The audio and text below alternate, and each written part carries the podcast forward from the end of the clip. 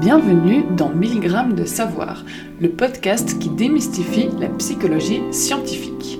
Si 1000 grammes ne rentrent pas dans le programme, pourquoi pas une dose de sang le temps d'un instant?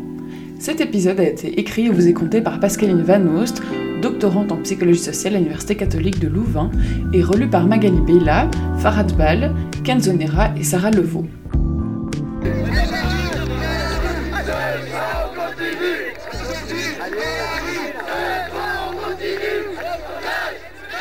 Peut-être avez-vous déjà vu des activistes engagés dans une action impressionnante et vous êtes-vous demandé pourquoi ils et elles étaient tant impliqués pour leur cause? Peut-être avez-vous tenté en vain de motiver votre ami de vous accompagner à cette manifestation super importante. Aujourd'hui, nous allons parler de l'action collective et pour cela, nous allons prendre un exemple concret, celui de Anissa. Imaginons qu'Anissa est une jeune femme française d'origine marocaine. Mais avant de commencer, Qu'est-ce que l'action collective? L'action collective, c'est le fait de s'engager dans une action pour promouvoir les intérêts de son groupe ou par solidarité avec un autre groupe. Par exemple, Anissa peut s'engager pour défendre les personnes issues de l'immigration marocaine. Elle peut aussi s'engager contre le racisme anti-asiatique, même si elle n'en est pas elle-même victime.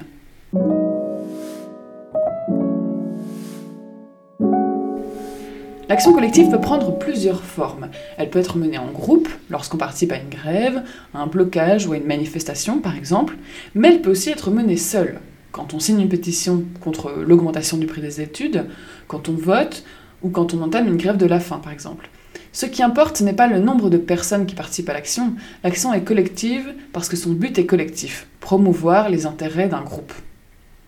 Elle peut revêtir des formes dites plus ou moins extrêmes, plus ou moins violentes et aussi plus ou moins perturbatrices. Par exemple, une manifestation dans une rue piétonne, le sabotage d'une construction d'une usine très polluante, voire le blocage d'un bateau utilisant des méthodes de pêche illégales avec de la violence physique.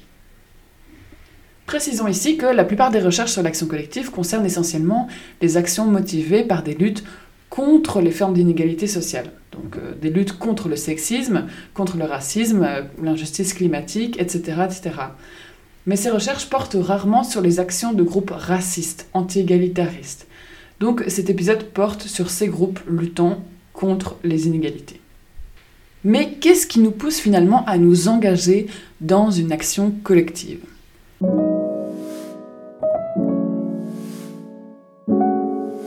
Les inégalités sociales sont à l'origine des protestations. En effet, certaines catégories de personnes sont avantagées dans la société et ont un accès privilégié aux ressources, l'argent, le patrimoine, l'emploi, etc., alors que d'autres sont désavantagées et victimes de discrimination à divers niveaux de la société. Certains groupes sont favorisés donc ou défavorisés par leur genre, origine, orientation sexuelle notamment. Mais d'un point de vue psychologique, pourquoi certaines personnes s'engagent et d'autres non. Eh bien, la plupart des modèles explicatifs semblent tomber d'accord pour dire qu'il y aurait globalement trois aspects qui expliquent l'engagement dans l'action collective. D'abord l'identité, ensuite l'injustice, et enfin l'efficacité. Nous allons passer en revue ces trois aspects, un par un. Commençons par l'identité. L'identité, c'est le premier aspect décisif dans l'engagement dans des actions collectives. Être victime soi-même de discrimination, être issu d'un groupe qui est désavantagé dans la société, cela va encourager l'identification avec notre groupe. Par exemple, dans le passé, Anissa était victime de sexisme dû à son genre et de racisme dû à ses origines marocaines. Cela a augmenté son identification à son genre et son identification à son groupe culturel, et donc elle se sent plus concernée par le sort de ces groupes. Cette identification à son groupe sera d'autant plus forte que l'on vit des discriminations dites flagrantes. En effet, au quotidien, la discrimination est parfois flagrante et parfois subtile. Si on prend la thématique de l'emploi, sachant que les personnes issues de l'immigration sont davantage refusées à l'embauche, il est possible que l'entretien se passe très bien, mais que l'employeur ou l'employeuse justifie son refus d'employer, par exemple Anissa, par des raisons qui n'ont rien à voir avec la discrimination alors que ce sont justement ces préjugés racistes qui ont motivé sa décision de refus. La discrimination, dans ce cas, sera subtile. La situation sera différente si durant l'entretien, la personne qui interviewe fait des commentaires racistes, et elle entend qu'elle ne souhaite pas voir des personnes issues de l'immigration dans son entreprise. Dans le second cas, la discrimination sera flagrante. Donc, Anissa s'identifiera d'autant plus à son groupe qu'elle aura vécu des discriminations flagrantes. Et justement, plus on s'identifie à son groupe social, plus on sera motivé à participer à une protestation en son nom. Le focus passe donc de ce que je veux à ce que nous voulons en tant que groupe. Quand on s'identifie à un groupe, on a une impression de similarité, de solidarité, et on sent qu'on partage un destin commun avec les autres membres du groupe.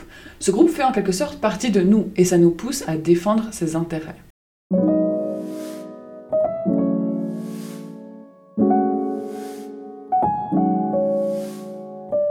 Notons que certaines personnes s'engagent également pour défendre l'intérêt de groupe dont ils ou elles ne font pas partie. Ce sont les alliés. Par exemple, ce serait le cas de Anissa si elle est hétérosexuelle et qu'elle participe à des actions pour défendre les droits des personnes homosexuelles ou bisexuelles. Ces alliés qui s'engagent pour d'autres groupes le font pour des raisons variées. Par euh, empathie avec le groupe, par intérêt personnel, puisque cet engagement amène de la fierté, notamment. De manière générale, les alliés ne s'opposent pas aux avancées pour les autres groupes parce que les alliés perçoivent que les groupes désavantagés peuvent acquérir plus de droits sans que leur propre situation ne se détériore. Pour les alliés, gagner ensemble, c'est possible. Si les autres gagnent du terrain, je n'en perds pas forcément.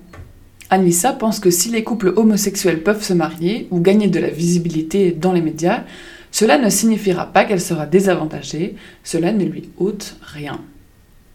Ensuite, la recherche en psychologie développementale montre qu'il y a certains stades dans la vie où l'individu est plus spécialement ouvert aux expériences qui pourraient mener à une identité de groupe. Au début de la vie d'adulte notamment, stade où l'identité se forme. On a donc regardé comment l'identité peut influencer la participation à des actions collectives. Après l'identité, en deuxième lieu, il y a le sentiment d'injustice. Il s'agit d'avoir des revendications, de ressentir un désavantage, un traitement injuste, et ou de penser que nos standards moraux ou nos valeurs sont enfreintes. Attention, on parle bien ici de perception. On peut être désavantagé dans la vie sans pour autant le percevoir, ou même sans vouloir l'admettre. Par exemple, Anissa a une amie qui ne croit pas aux égalités femmes-hommes en Belgique, et elle ne réalise pas qu'elle n'a pas obtenu sa promotion car elle est perçue comme arrogante ou autoritaire, alors qu'elle a le même caractère confiant et assertif que son homologue masculin. Je vous invite pour ça à écouter l'épisode sur le backlash sur cette question. Certaines expériences de vie vont avoir tendance à faciliter l'émergence d'un sentiment d'injustice. Tout d'abord, le fait d'être victime de discrimination, de faire partie d'un groupe désavantagé, est évidemment ici déterminant. Particulièrement si, en tant que personne désavantagée, on perçoit qu'il nous est impossible de gravir les échelons de la société, qu'il n'y a pas d'amélioration possible, ou presque. Ensuite, la recherche montre aussi que les activistes ont tendance à être issus de foyers chaleureux et permissifs, où les parents impliquent l'enfant dans la décision familiale et où l'accent n'est pas mis sur la discipline.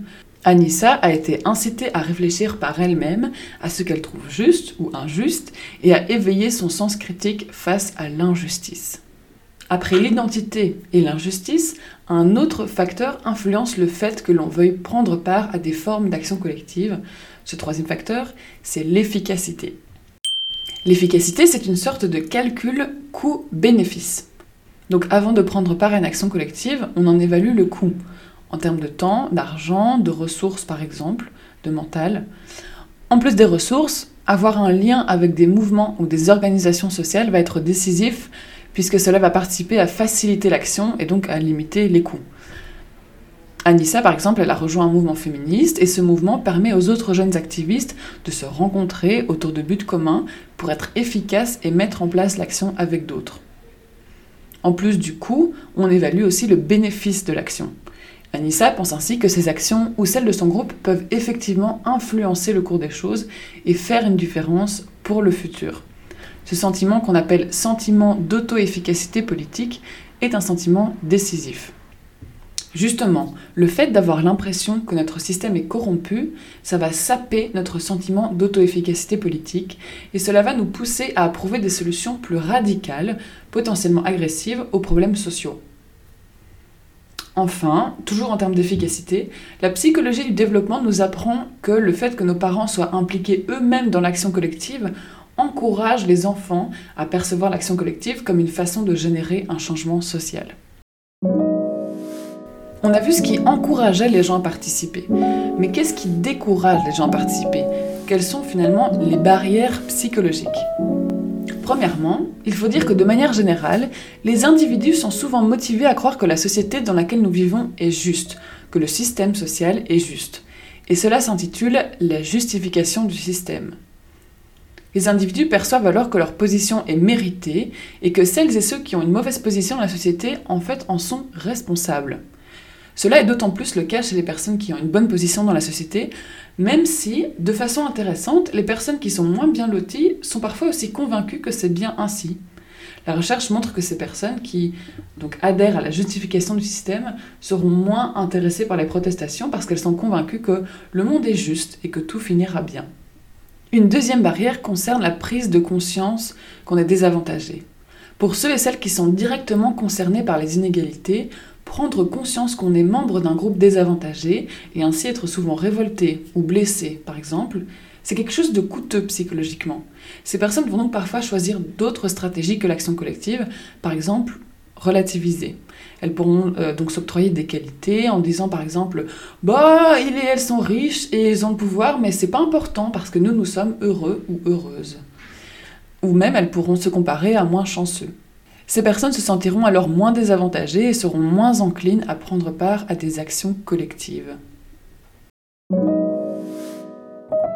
Un autre facteur qui décourage les individus à prendre part à l'action collective, c'est le fait de se sentir proche ou d'avoir des contacts avec des membres du groupe social qui est responsable des inégalités.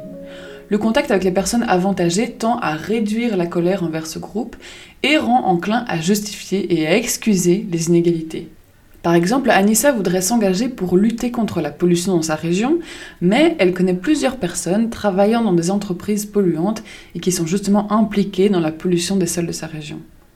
Cela vaut aussi pour les situations de contact entre des personnes issues de groupes qui sont en conflit ou en guerre. Ajoutons que le contact avec des personnes avantagées ne freine cependant pas l'action collective si ces personnes avantagées elles-mêmes condamnent explicitement les inégalités. Peut-être à présent comprenez-vous un peu mieux pourquoi certaines personnes s'engagent dans l'action collective quand d'autres ne le font pas. Restez connectés, nous sortons bientôt un deuxième épisode sur les conséquences de l'action collective.